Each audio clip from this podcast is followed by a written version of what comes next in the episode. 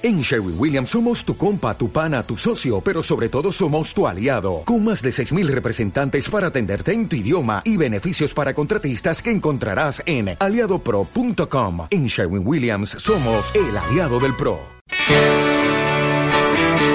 De lunes a jueves pasa de todo. Todo. Los viernes, Fernando Amato y Jimena Fuertes siguen los pasos perdidos de la política. Pasos perdidos. Pasos perdidos. Periodismo político. Debo haber estado dando pasos al costado, paralizado por el miedo de saber la verdad. Me imaginaba que lo que habíamos pasado había quedado pisado, pero encontramos. Muy buenas tardes, tengan todos. Al fin, viernes. Esto es Pasos Perdidos. De cualquier modo que te toque está bien, de cualquier modo que te toque está mal. Somos Jimena Fuertes y Fernando Amato. Fernando Amato y Jimena Fuertes haciendo periodismo político, periodismo político para los nerds de la política.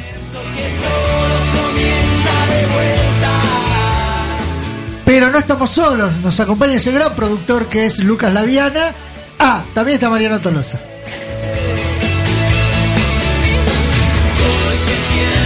Por Dios, por Dios, nuestro gran Se pelean operador. como chicos. El Tolo, nuestro gran operador. Y como siempre les decimos que nos sigan en nuestras redes. Estamos en Twitter, en Facebook, en Spotify, en Instagram y en todas las redes que se vayan creando de aquí al futuro. Estamos como pasos perdidos. Y como siempre vamos a hacer un resumen de la semana basado en el tema del hambre y la emergencia alimentaria. Vamos a hacer vintage, vamos a hacer enfoco, eh, vamos a hacer tormenta de ideas, a pensar un poquito. Si llegamos.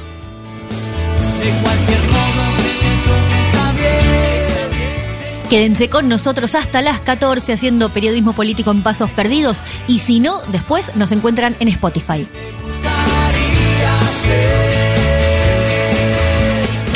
¿Cómo cierra la semana política? Política. Hechos e interpretaciones. Información y opinión. Un manifiesto de viernes.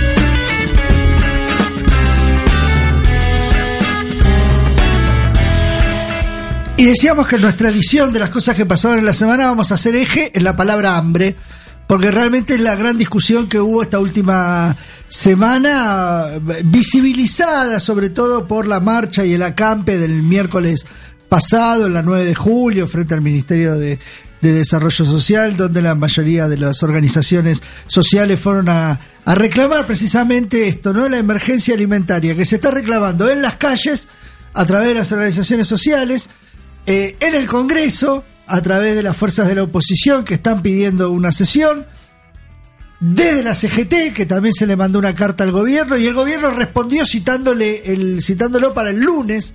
El ministro Dante Sica va a recibir a la Confederación General del Trabajo también para hablar del- tema de hambre. Creo que eh, eh, desde todos los aspectos es el tema más grave y acuciante que se trató esta semana. Digo, Parecía una etapa superada, la verdad, en la Argentina tener que discutir estas cosas, la emergencia alimentaria.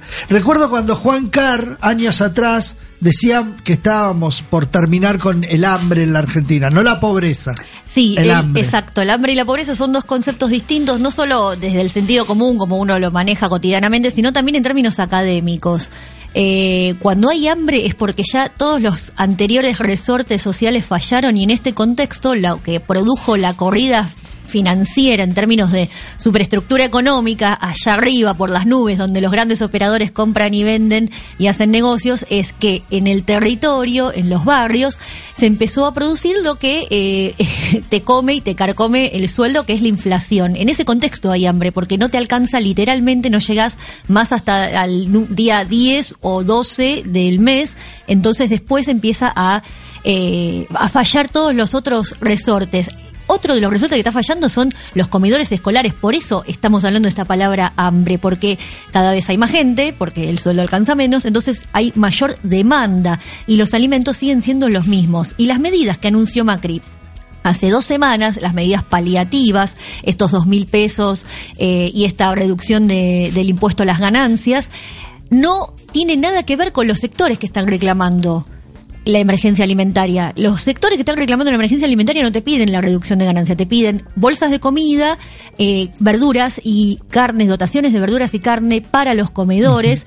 Y los comedores son los que funcionan en los barrios tradicionales y también los comedores escolares, la institución eh, de, eh, escolar que sigue siendo, como siempre, el último refugio del Estado de los sectores populares. Bueno, de hecho, dentro de este proyecto de ley de emergencia alimentaria, tanto lo que piden las organizaciones sociales como lo que piden los diputados de la oposición en el Congreso, eh, tienen que ver con, por ejemplo, la creación de un banco de alimentos, que, que- se asegure este, los alimentos, como decías vos bien, en los comedores escolares, en los comedores populares, eh, que se garantice la, la comida para, para todos los argentinos. Ahora, el gobierno parece no haber tomado nota, más allá de que convocó a la CGT para el lunes, sigue hablando de oportunismo político eh, en vez de hacerse cargo de la situación.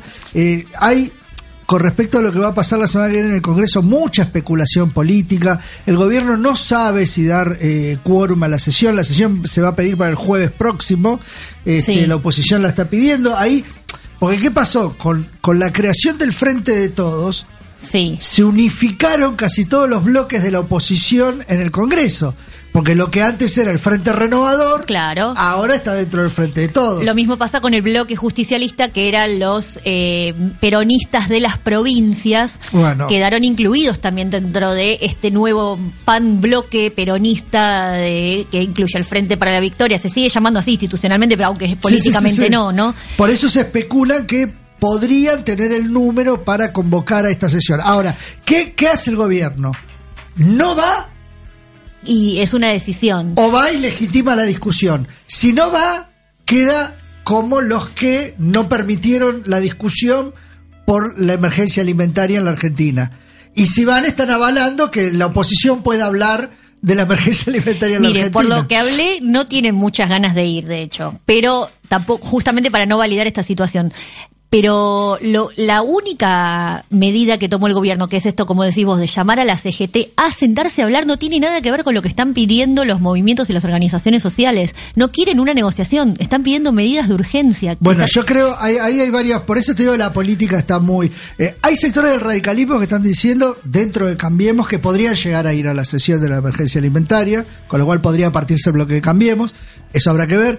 Pero por otro lado, ¿por qué convoca a la CGT y no a las organizaciones sociales? Que el gobierno está buscando aislar a las organizaciones sociales, que si bien tienen un vínculo con la CGT, no la tienen tanto con los gordos de la CGT, es, una- digamos. es un vínculo más mediado, no es lo mismo sentarte con la persona con la que tenés que negociar o la que tenés que acordar las raciones de comida que vas a bajar en los comedores, digo, esto lo hacía antes la ministra de Desarrollo Social, no sé por qué no está incluida en esta discusión, o sea, están tratando de mostrar una discusión en términos eh, salariales, sindicales entre SICA y la CGT, cuando en realidad lo que, los que están en la calle son las organizaciones sociales que tenían diálogo directo con Sí. Stanley. No, tuvieron- pero creo que puede llegar a estar igual con Dante Sica en esa reunión.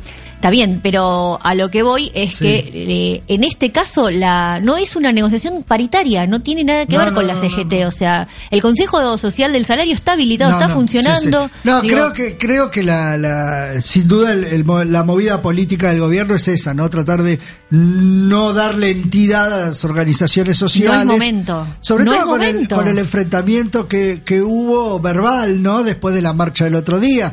Este Pichetto salió a atacarlos muy duramente. O sea, Sí. hubo varios dirigentes del gobierno que salieron, sobre todo eh, en la figura de Grabois, este, salieron fuertemente a cuestionarlo. Entonces, hay toda una movida política sobre lo que puede pasar, tanto en el Congreso como en la reunión del lunes este, con eh, la CGT. Uno podría hablar de mezquindad política, pero también es cierto que, bueno, son cosas de la política que hay que discutir. Las podés digamos, ¿no? aprovechar, de hecho. Vos sos un partido político, estás en el un partido político en el ejercicio del poder. Podés aprovechar la iniciativa política y avanzar con eso, incluso hasta aprovecharlo electoralmente, que nadie te, o sea, te lo pueden cuestionar o no, pero lo podés aprovechar. No la están viendo, no están enfocando eh, la cuestión política, cosa que es raro, porque ellos, eh, ellos han sabido aprovechar situaciones políticas muy importantes y en este caso la están errando. De hecho, tanto es así que eh, están como enojados con el electorado pobre, al que no le destinaron ningún tipo de medida concreta, y a los jubilados, por ejemplo, a los que castigaron particularmente con la reforma previsional del 2010, de fines del 2017. eh, que eh, incluso salen estas notas en los diarios de, miren, en la Villa 31 hicieron un montón de obras y perdió el gobierno. Están Sí, enojados con los pobres. están sí, enojados sí. con los pobres. Le están errando, no están viendo la posibilidad de eh, volver a construir ese reconciliarse, vínculo. con- claro, claro. reconciliarse con esos sectores.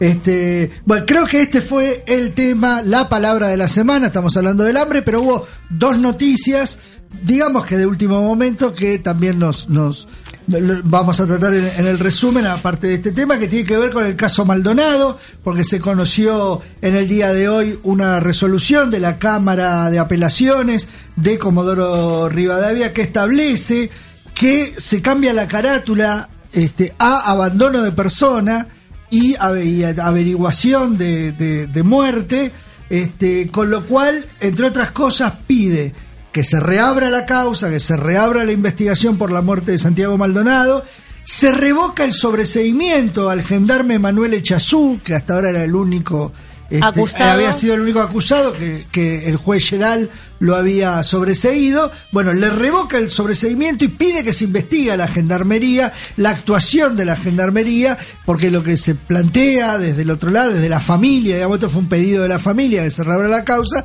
es que hubo tres gendarmes como que acosaron a Santiago Maldonado y que es lo que originó que después termine este, en, el- en el río. ¿no? O sea, a ver. hemos- Recordemos cómo fue la causa, digo, en no, su- eh, no, o sea, hemos escuchado que se ahogó Santiago Maldonado, digo. ¿no? Bueno, es la versión oficial. Claro. Porque lo que sucedió, lo que terminamos de conocer a partir del avance de la investigación es que la represión de la gendarmería a los mapuches que estaban cortando la ruta sucedió, de hecho eso sí lo reconoce la gendarmería y el juez, lo que eh, después siguen haciendo, y ahí sí empieza la ilegalidad porque no había orden de persecución, es perseguirlos adentro de eh, los territorios de su comunidad. En esa eh, huida es donde Maldonado trata de cruzar el río, no lo logra, fallece, muere y queda ahí y hacen abandono de persona que es esta nueva figura por la cual se reemplaza la anterior, que era la desaparición forzada de persona. Como esa causa había caído a partir de la, a partir de la aparición del cuerpo de Santiago,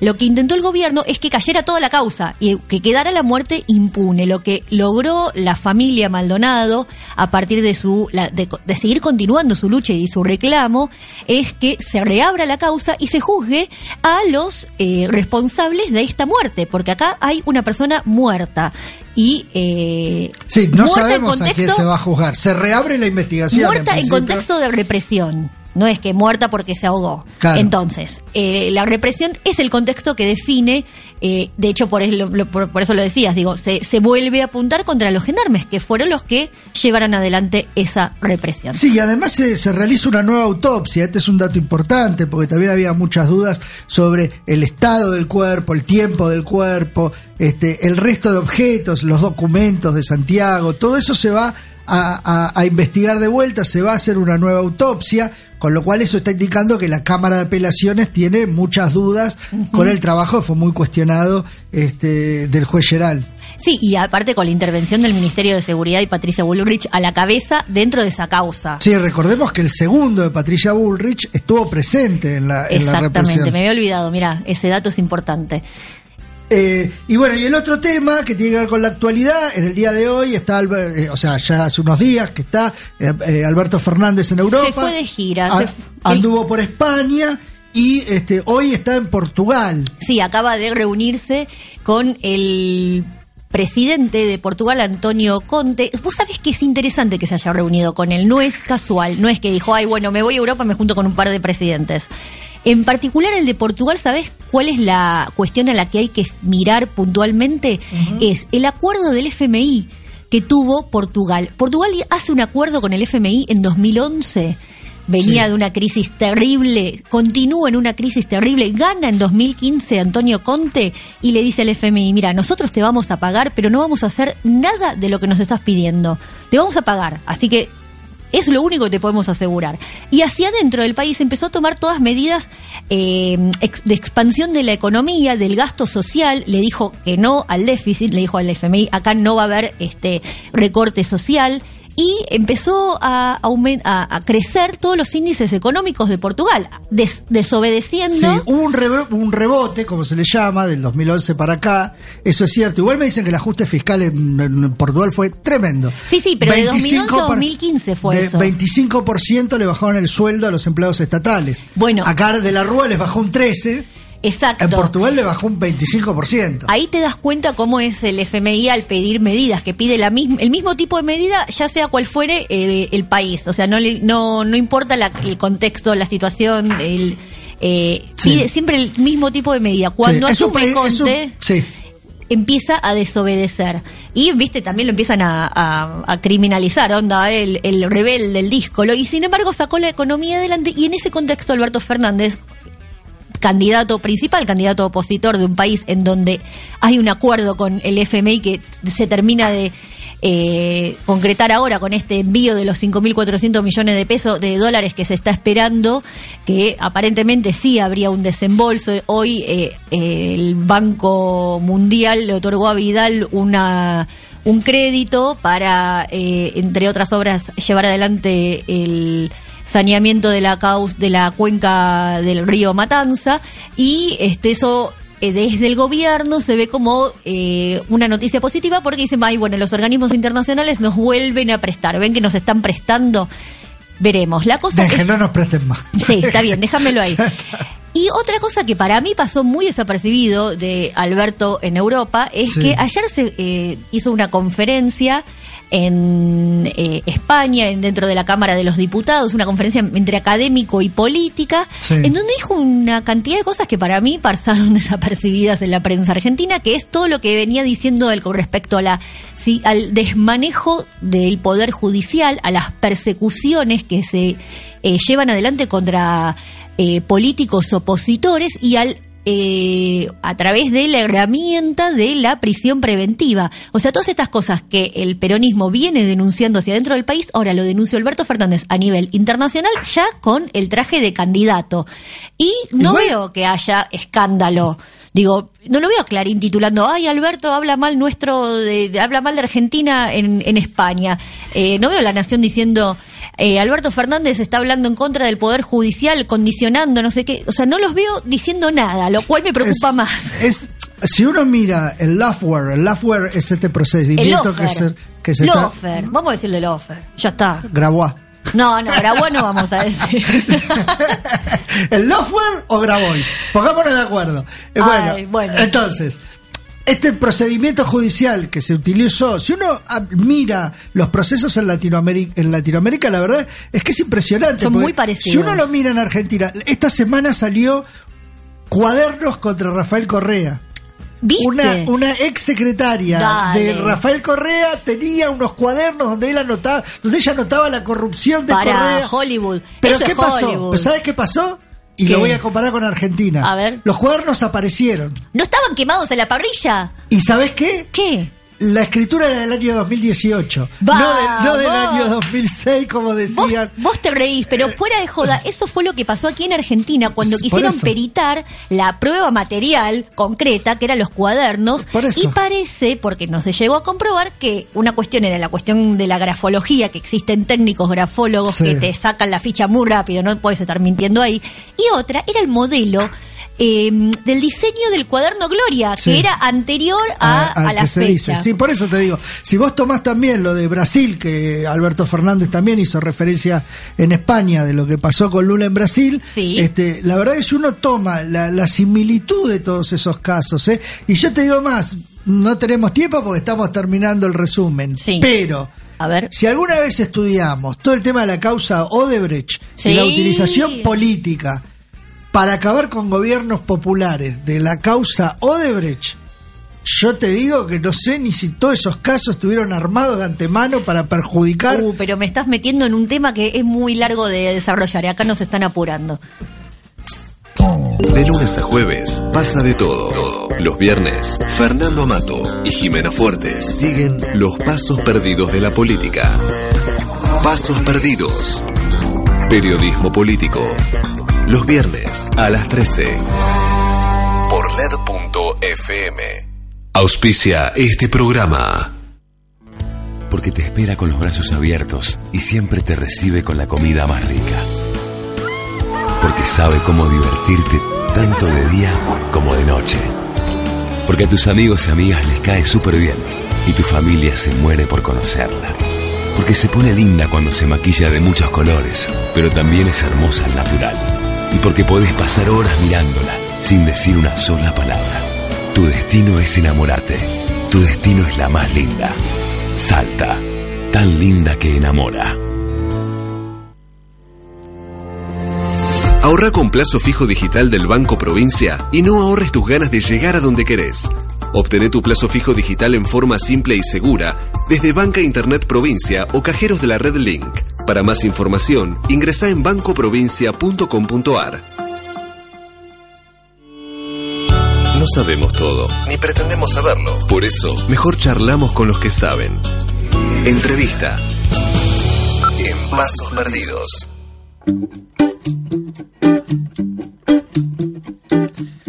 Decíamos en el resumen de la semana que la palabra clave esta semana era hambre, era emergencia alimentaria y era lo que se había estado discutiendo en nuestro país. Y como cuando tocamos estos temas nos gusta hablar con los que saben, como decimos siempre, lo llamamos a Diego Born. Él es sociólogo y es especialista en pobreza y en indicadores sociales. ¿Qué tal, Diego? Fernando Amato, Jimena Fuertes, te saludamos. ¿Cómo estás? Hola, buenas tardes. Buenas tardes. Eh, decía yo que esta semana, a través de lo que fue la CAMPE, de las organizaciones sociales, la discusión que se viene en el Congreso por la emergencia alimentaria, el lunes parece que hay reunión del gobierno con la CGT, el tema del hambre se ha instalado como hacía rato no se instalaba en la Argentina. ¿Es, com- ¿Es para vos o una instalación mediática o realmente es un problema que se ha agravado en los últimos tiempos? No, no, no, yo creo que para nada es un- un- una instalación mediática. Es eh, La verdad que en estas circunstancias el hambre es lo primero que hay que atacar. Digamos. Cuando uno mira cómo lo que pasa con los precios después de evaluaciones brujas como la que tuvimos un par de semanas, lo primero que, que suben son los precios, digamos, los precios de los alimentos, los precios y además dentro de los alimentos lo que notas es que suben más aquellos que son de consumo popular, ponele, sube más el pollo que el pescado, sube más la carne picada común que el cuadril, entonces.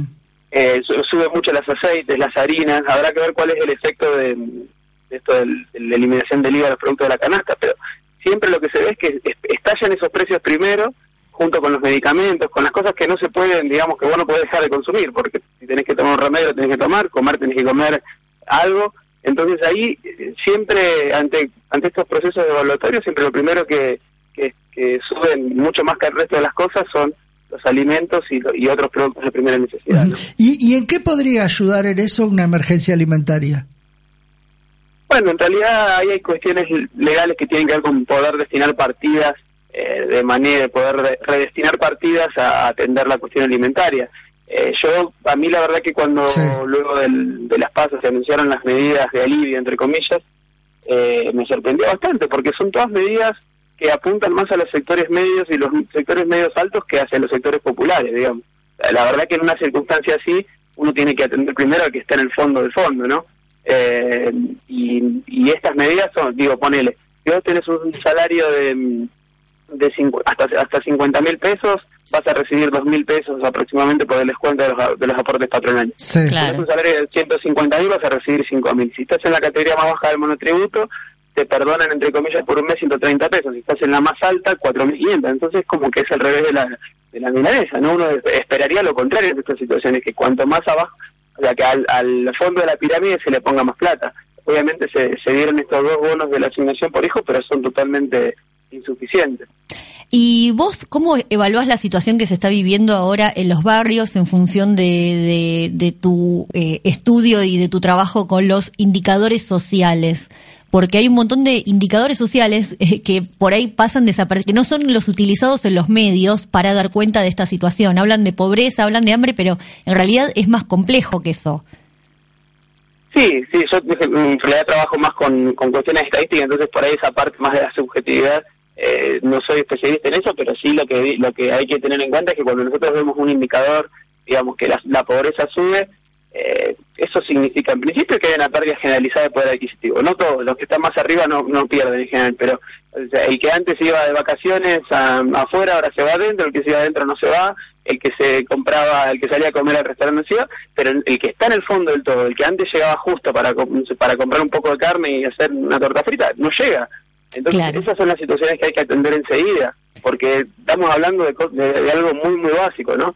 Eh, y sí, lo que se ve en los indicadores es que la pobreza en este primer semestre, o sea, antes del, de, de la evaluación, se ubicaba en torno al 35%, digamos, unos 10 puntos porcentuales más que en el 2015 o que en el 2017, lo cual te habla de una pérdida de poder adquisitivo fenomenal, Sí. que en promedio alcanzó al 20-25% aproximadamente, depende si tomas los salarios, ¿no?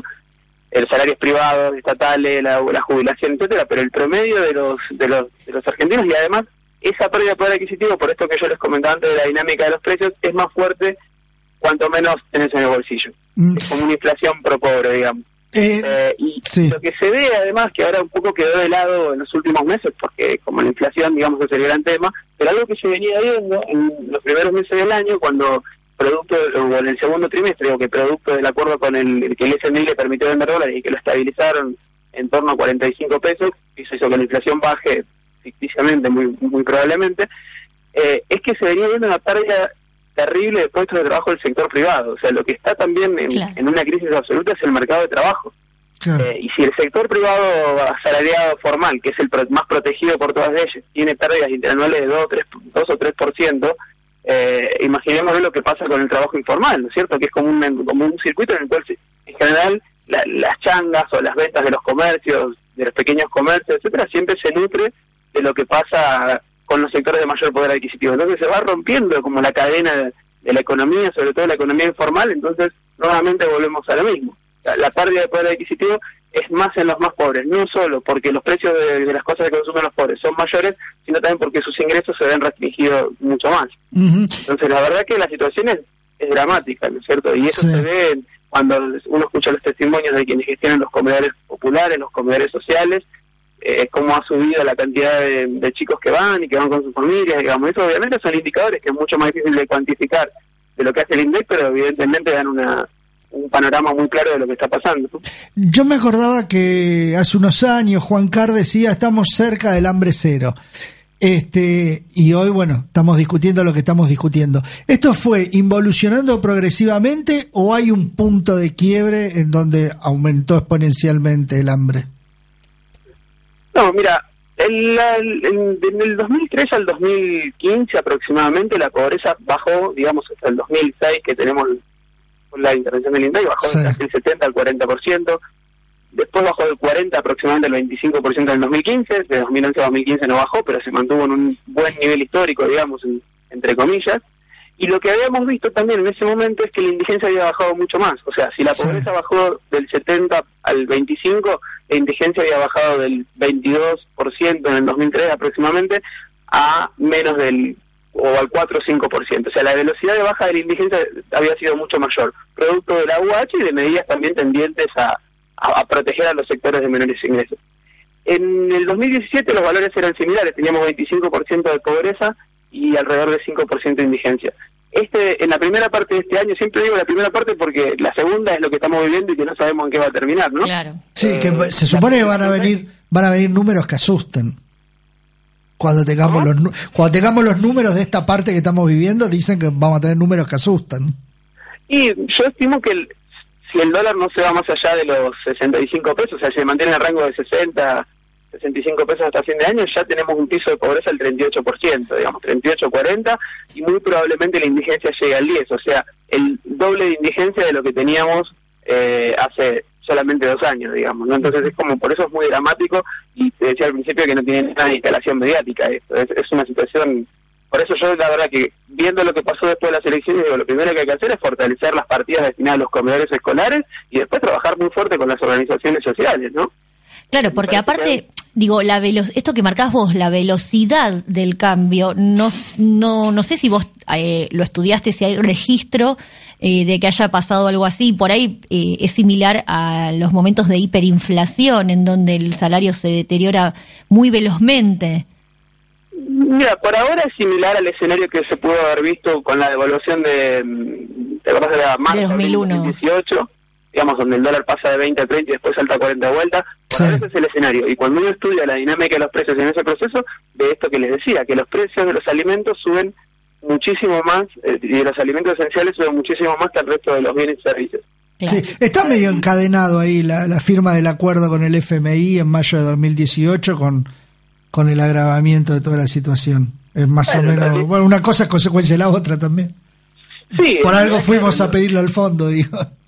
En 2018 era como que el modelo ya se había agotado completamente y la única alternativa que quedó, o sea, el modelo basado en, en inversión especulativa que mantenía un dólar barato y, y cierto bienestar social agarrado con cierto bienestar, digamos, económico atado con el hambre, se explotó en el 2018 cuando dejó de, de- de servir la bicicleta, entonces luego quedó es el fondo y el fondo obviamente te pide medidas restrictivas al gasto público y es siempre volver a la espiral de, de la recesión como en definitiva toda esta cuestión no es un- yo no creo que sea un problema de de mala gestión del gobierno ni tampoco creo que sea un problema de eh, de, de, de algo de que el gobierno deseaba llegar a esta situación yo no, no, creo en esas teorías conspirativas sí evidentemente hay una disputa de poder una disputa de intereses y se fueron tomando decisiones que siempre van para el mismo lado no confiando que si le daba todo lo que pedían los empresarios o el mercado, entre comillas, la situación iba a mejorar. Y la verdad que en Argentina eso nunca pasó. O sea, necesitamos un Estado fuerte que proteja a los más débiles y que obviamente genere genere un escenario para inversión, pero para una inversión productiva, ¿no? Para fondos, para, para una inversión especulativa, que es correr lo- los intereses de, la LELIC para que le ganen al dólar y hacer una, una carreta de plata en, un- en, en- en menos de un año, ¿no? Entonces, ahí me parece que está la, la clave del problema del problema actual. Queda clarísimo, Diego. Te agradecemos muchísimo por tus conceptos para ponerle un poco de mirada académica a esta realidad tan dura que están atravesando los sectores populares. Bueno, muchísimas gracias, ¿eh? Buenas tardes. Hasta luego.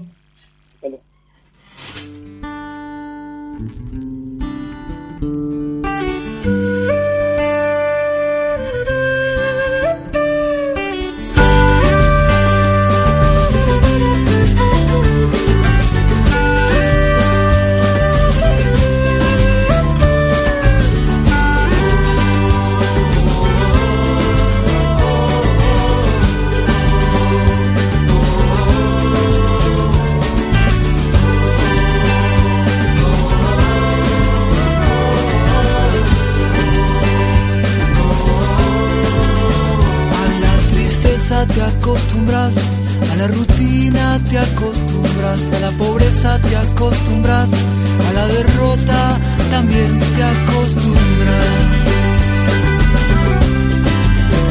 A la bobera te acostumbras, a no ser nadie te acostumbras, a amar de culpas te acostumbras, a ser esclavo también te acostumbras.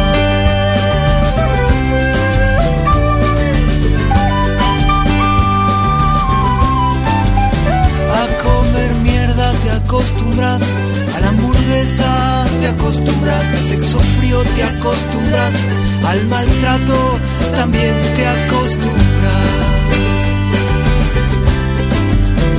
A la violencia te acostumbras, al noticiero te acostumbras, a la careta te acostumbras, a la mentira también te acostumbras pero diciembre existió. Está en un rinconcito del alma buena y como octubre, mi amor, Esas son cosas que vuelven, que vuelven y ya.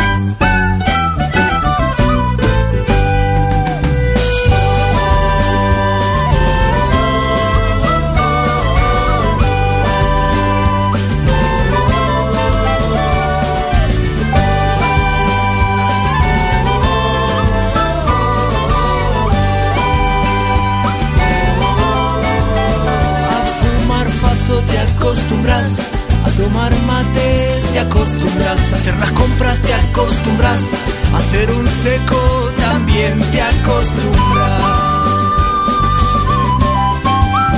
Al aire enfermo de la ciudad, al vino malo y a la resaca, que te caguen, te acostumbras. A cualquier moda, también te acostumbras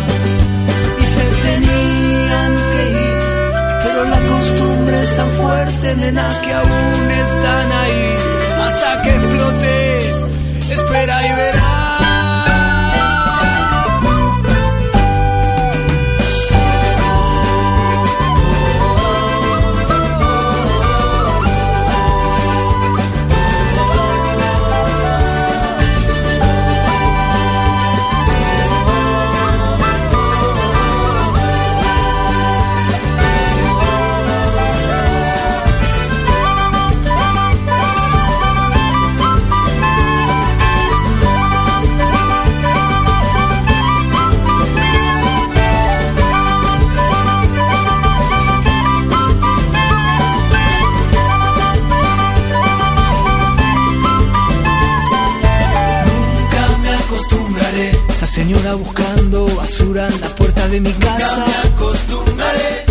Carita de hambre pidiéndome algo para comer. Nunca me acostumbraré. A tu barrio de lujo enfrente de la villa. Nunca me acostumbraré. Nunca me acostumbraré. Nunca me acostumbraré.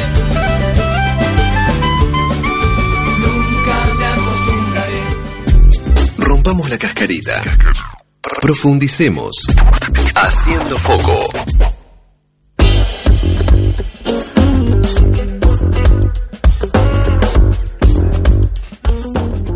Haciendo foco, esta sección que tenemos para profundizar cada uno de los temas que queremos tratar aquí y eh, escaparnos un poco de la coyuntura. Vamos a hablar de eh, el candidato opositor más votado, estamos hablando de Alberto Fernández, que está armando detrás suyo, detrás de lo que nosotros vemos en la campaña cotidiana, un, eh, una especie de eh, gobierno participativo, quiere que le diga, eh, un equipo de académicos. Esto se trata de todas las personas que desarrollen investigaciones teóricas o prácticas en distintas áreas pueden aportar a los equipos técnicos académicos que está reuniendo el frente de todos, todas y todes, una experiencia medio inusual, muy nueva, donde eh, se analizan las cuestiones de gobierno desde lo popular y desde lo teórico. Estamos hablando de eh, personas que estén estudiando, como no sé, becarios del CONICET, eh, estudiantes universitarios, pero también de los protagonistas, por ejemplo, los integrantes de los movimientos sociales, los integrantes de, de, de la militancia feminista, son 25 áreas de gobierno. Le digo más, tengo una amiga que está trabajando en los equipos técnicos de discapacidad. Exacto, ahí tenés un eje. Después también, por ejemplo, tenés niñez, niñez y adolescencia, tenés eh, feminismo, tenés derechos humanos, tenés ambiente. En ambiente está eh, dirigido por eh, nuestro gran amigo cineasta Pino Solanas, también senador y candidato a senador a su vez. por ejemplo, Filmus es la figura político-técnica que está guiando la investigación en, eh, en educación. Me quiero imaginar que en educación. Sí, sí, sí, sí. No, pero tenés un montón de gente. Digo, te, estoy nombrando los conocidos, los famosos. Pero, a su vez hay gente eh, que mm, arriba que maneja todo. Exactamente. Arriba los que manejan todo esto, son del lado de. Son dos como dos. Eh, institutos. Está el Instituto Patria, por un lado, y donde está Claudia Bernaza, una socióloga, y en el vamos a decirlo, Grupo Callao, que es en la parte política de Alberto, está la UMED, la, la Universidad eh, Metropolitana de los Trabajadores, en donde está Nicolás Trota, ahí el rector de la universidad, aportando. Pero también este, están girando alrededor eh, Felipe Solá, Agustín Ajá. Rossi, bueno, los propios Alberto y Cristina, que son como las dos cabezas políticas de esta, de esta movida académico-política, que tiene dos rasgos principales. Uno, que sea federal.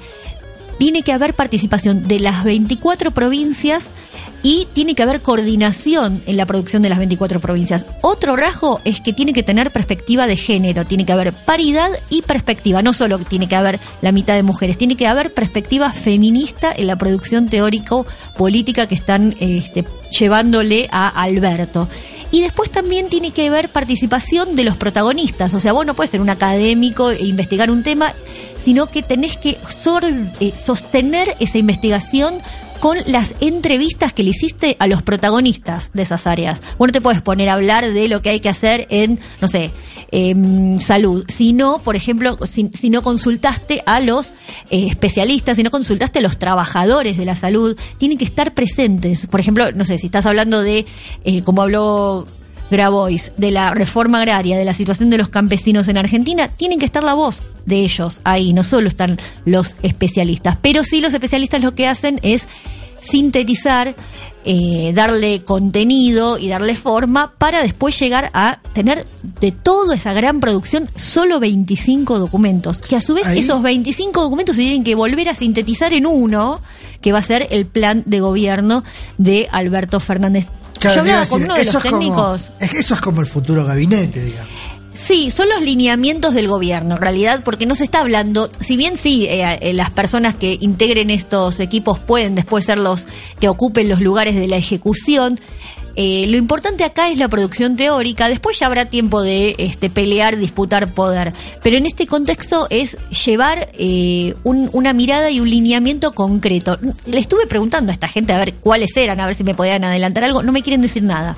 ¿Por qué? Porque la cuestión es no estar exponiendo eh, políticas de gobierno, políticas públicas a- durante la campaña. Sí se va a hacer políticamente, se va a hacer electoralmente durante la campaña, porque están los, los, los grandes lineamientos. Ahora no se va, no va a haber especificación técnica. No tiene por qué haber en este momento. Eh, eh, digo, a- sobre todo por una cuestión que siempre recuerda Alberto, que es no hay un no- todavía para no hay un diagnóstico de la situación en el que va a encontrar el, el- el Estado, no solo las cuentas del Estado, sino el Estado mismo. Recordemos que este gobierno redujo la cantidad de ministerios, eso tiene que ver con qué política vos llevas adelante. Bueno, ahora se va a agrandar otra vez. Se va a agrandar otra vez, incluso se lo está diciendo el mismo Rubinstein, el ex ministro de Salud, ahora secretario, le está diciendo, Alberto, ustedes tienen cuando, cuando gobiernen tienen que volver a tener un ministerio de salud. Lo mismo con el Ministerio de Trabajo que quedó subsumido bajo el ala de Zika.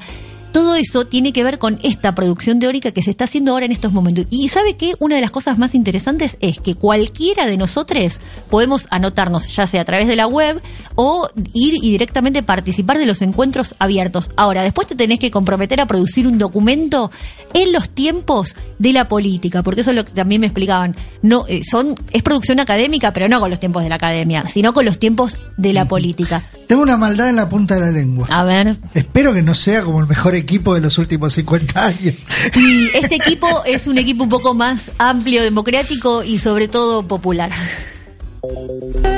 Ahora tiene para elegir, además de los productos nacionales, los importados.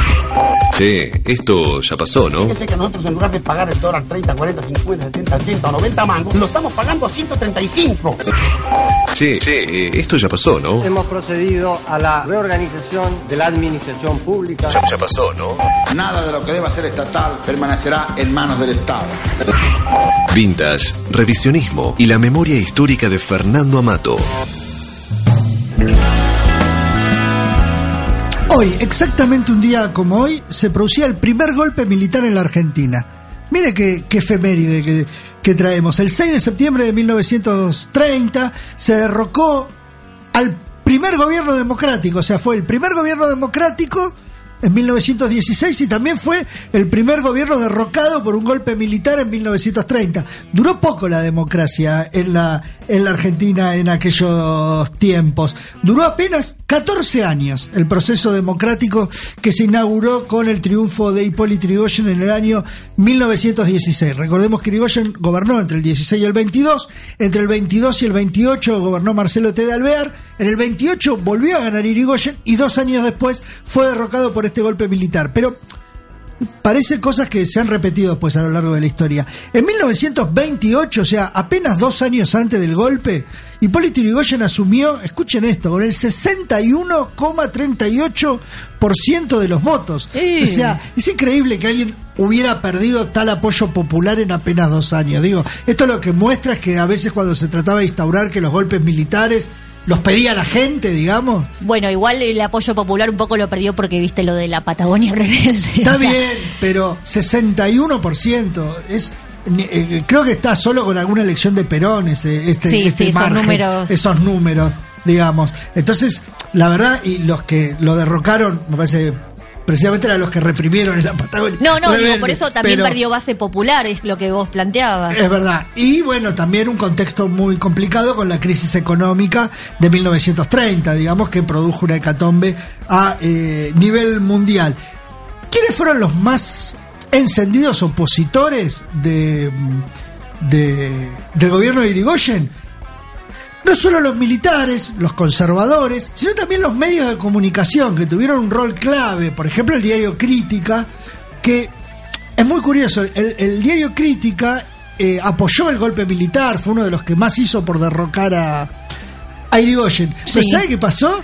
Cuando asumió Uriburu, se peleó con Uriburu y a los dos años el gobierno militar cerró el diario Crítica. Ah, cría cuervos, 32. cría cuervos. ¿Viste cómo es? Bueno, después el diario La Nueva Provincia y la revista Caras y Caretas, que era muy opositora a Irigoyen. Me suena esa revista. Y yo le, estuve leyendo muchas cosas de esa época. ¿Y sabe de qué lo acusaban Irigoyen? ¿De qué? Pero la mayoría de las notas lo acusaban de populista. De llenar de militantes el Estado. ¡No! ¡Pronto Pratt Guy! de darle a los pobres. No, es increíble. Están, están de estos tiempos. Este, y sobre todo la parte que, que dice que sobredimensionó el Estado llenándolo de militantes. Que es cierto, porque ¿qué pasó? Este, tenía una política tan de ayuda social el gobierno de Irigoyen, más allá de la represión, que eso vos necesitas gente en el Estado para hacerla. Claro. Como antes no le daban bolilla a todo eso, imagínate en 1928, o sea, vos necesitabas Gente para ocupar los ministerios que estábamos diciendo justamente que los habían sacado. porque seguramente eso va a pasar. Bueno, este y a su vez decía que tuvo los diarios críticos, también tuvo su lo que llamaban su propio diario, el famoso diario de Irigoyen. ¿Qué era el diario de Irigoyen? ¿Existió el diario de Irigoyen? Sí que existió. ¿Lo hacían para Irigoyen? A ver. No, lo hacían para todo el mundo. Era el diario radical La Época, que ¿cómo le podía cómo él ¿Qué? No me hagas ser malo. A ver, a ver, dele. ¿Es la nación con Macri? El diario de la época eh, con Irigoyen, algo así. O sea, eran todas buenas noticias, todo estaba bien. Eh, Entonces, por eso decían que era el diario. Militaban el ajuste, que era el pero diario- de la época. Exactamente. Por eso decían que era el diario de Irigoyen. Ahora no se usa es más que- sombrero, no es que usted no lo puede comprar. Exactamente. Este, así como lo está describiendo. O sea, no es que le hacían un diario Irigoyen, sino Claro. que había un diario que era tan oficialista que a pesar de la crisis económica, uno lo leía y parecía que estaba todo bien y por eso lo llamaban el diario de Irigoyen. A partir de acá comenzó de este golpe militar lo que se conoció como la década infame. Gobernó José Félix Uriburu entre el 30 y el 32. Después hicieron un golpe a sí mismos y Sí. Agustín P. Justo lo reemplazó entre el 32 y el 38. Una, un dato negro de la historia es que Juan Domingo Perón fue uno de los principales partícipes del golpe del 30. Este, estuvo primero, bien a lo Perón, primero estuvo en el grupo uriburista, después se pasó al grupo justista. Este, pero bueno, él mi- en- ¿Qué? eh, como alegato para Perón, digamos dos cosas. A los 18 años, en 1916, votó a Irigoyen, Claro. después lo derrocó, pero bueno. Y tiempo después se arrepintió de haber hecho el golpe militar con Irigoyen. Pero lo cierto es que, bueno, se cumplen este eh, todos estos años de el primer golpe militar en Argentina. Esperemos que este, no tengamos que recordar estas cosas nunca más. Y una chiquita, el 6 de septiembre de 1987, hace 32 años, se producía el triunfo de la renovación peronista, Antonio Cafiero, en la provincia de Buenos Aires.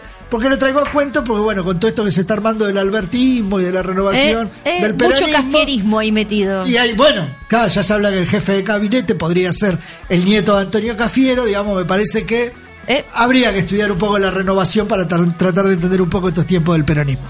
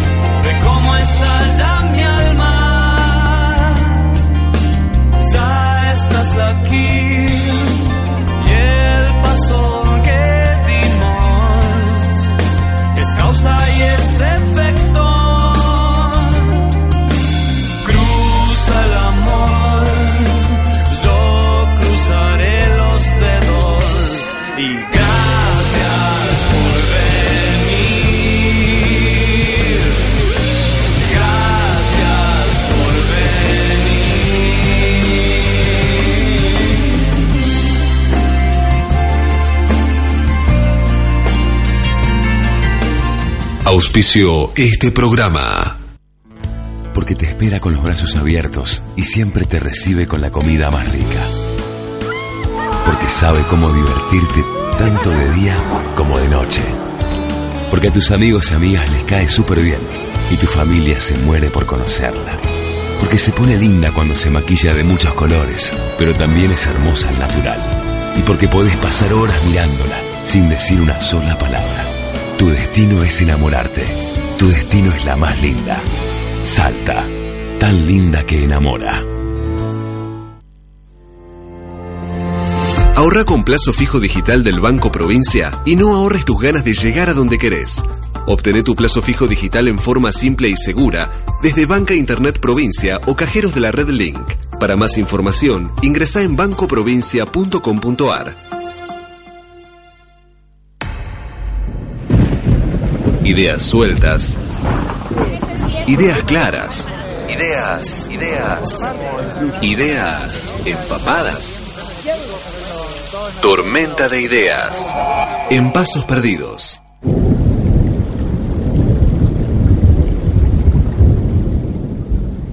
Creo que con lo que dijo Garaguá, el campo mínimamente lo van a perder. Para poder hacer una reforma agraria nos va a dejar más chicos todavía. Fíjate lo que pasó en Venezuela. Y aparte hay algo.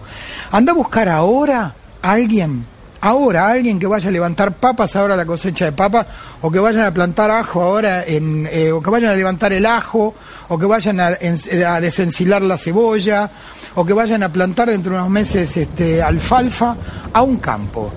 Eh, tienen que dejar el iPhone.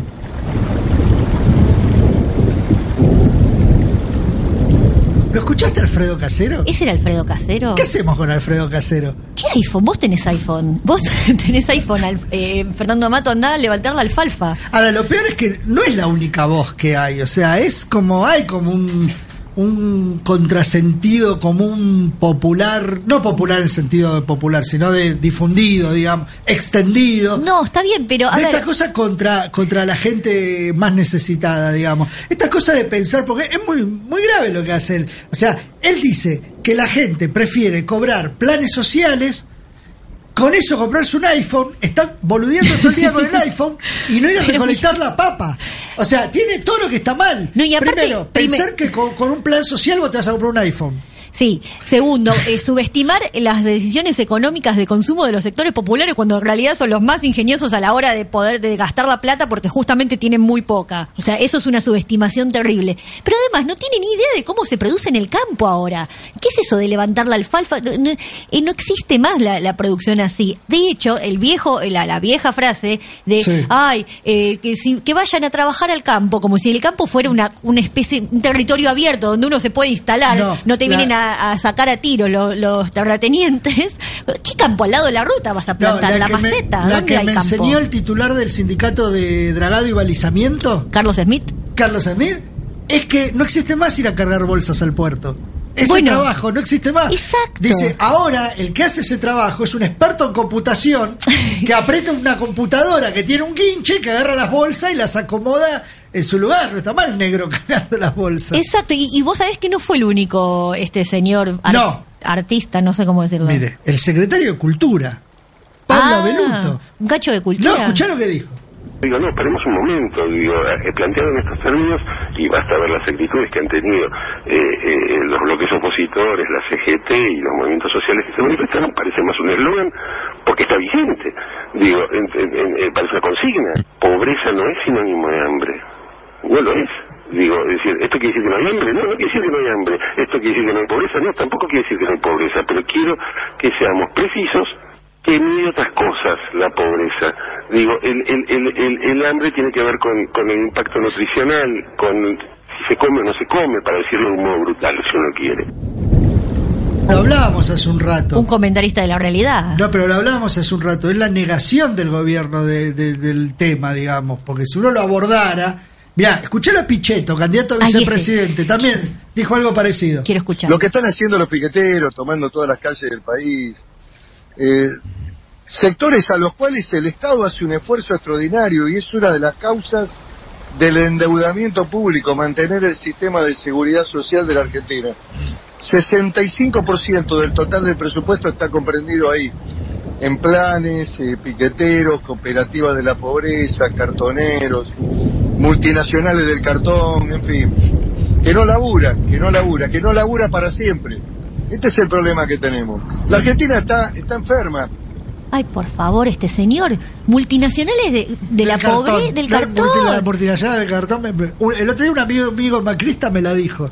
Eh, Pero- a ese Grabois que está robando con la multinacional del cartón, me dijo. ¿Por qué le dicen multinacionales? A ver, cooperativas de la pobreza. No puedes. no, eso, eso fuera de joda, digo, más allá de los chistes de nuestra sección de, de Tormentas de Ideas, donde nos reímos de las barbaridades No, que no, dicen. no, hablamos en serio. Pero en este caso es eh, profundamente discriminador y se merece. eh, una denuncia en contra de eh, eh, es un ataque clasista a la, a la gente que está pasando el- que realmente la está pasando mal en este momento No, para mí lo grave, más allá de que uno no comparta el pensamiento político, es que esta gente es la dirigencia del país.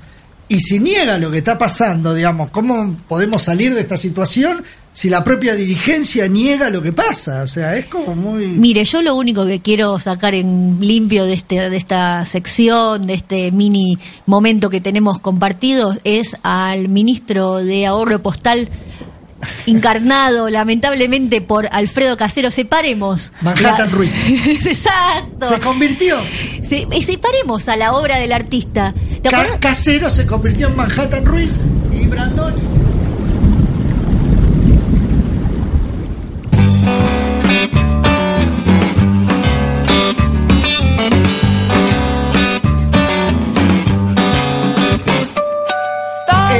escuchame, Lucas Laviana, la semana que viene quiero entrevista con Grabois. No, Grabois. Solo porque le quiero decir Grabois.